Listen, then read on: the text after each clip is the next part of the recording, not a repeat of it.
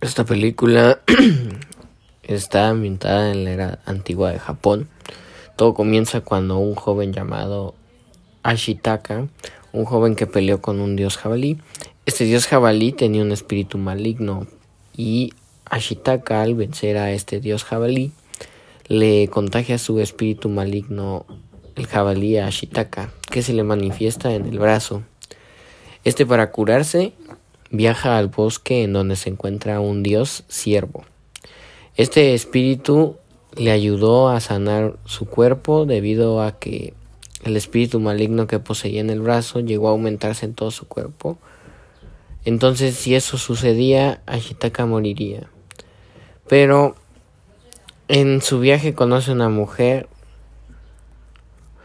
que se encarga de tratar de matar al bosque, es decir, al dios siervo y a la princesa Mononoke.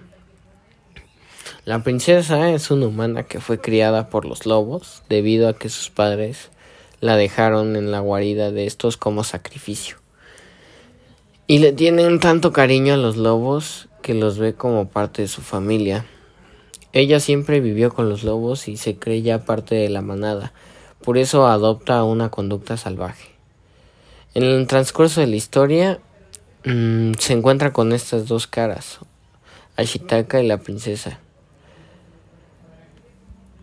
Estos dos se unen e intentan pacíficamente poder salvarse las vidas en varias oportunidades. En, conclusión, La princesa Mononoke, Mononoke es una película con un gran apartado visual y pues tiene una trama que mezcla los géneros bélicos y fantasiosos. Este, esta película tiene peculiar un contenido muy reflexivo. Esta reflexión tiene que ver directamente con el significado de la vida y la forma de vivir de cada ser, ¿no? Este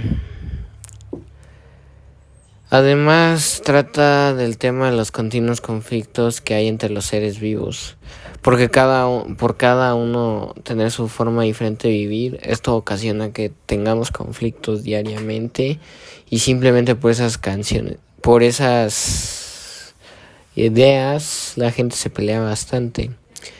Pues esta película es una película que en verdad te atrapa y pues te logra, bueno, a mí me logró captar la atención desde el principio. Es una historia bastante rara. Nunca había escuchado una película hablar, bueno, dialogar de esta forma. Este es una película bastante peculiar. Tiene motivaciones claras y siempre pelean por lo que les pertenece.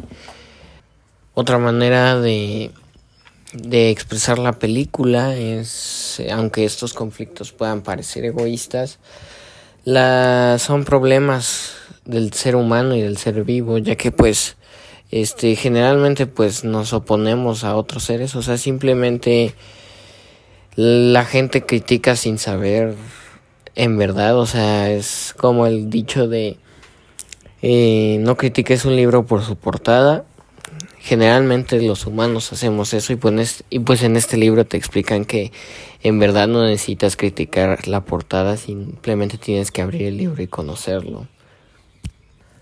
Haciéndonos creer que nuestra forma de vida es la forma de vida que es correcta y cuando todo lo es correcto no hay nada malo, lo cual nos pone a pensar que no existe alguien malo, sino es un diferente punto de vista de vida, de una buena vida, ¿no?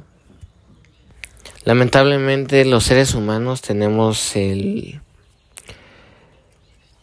el afán de tener el beneficio propio y eso afecta a muchas a muchas personas y hasta animales o recursos naturales como dicen en los otros podcasts.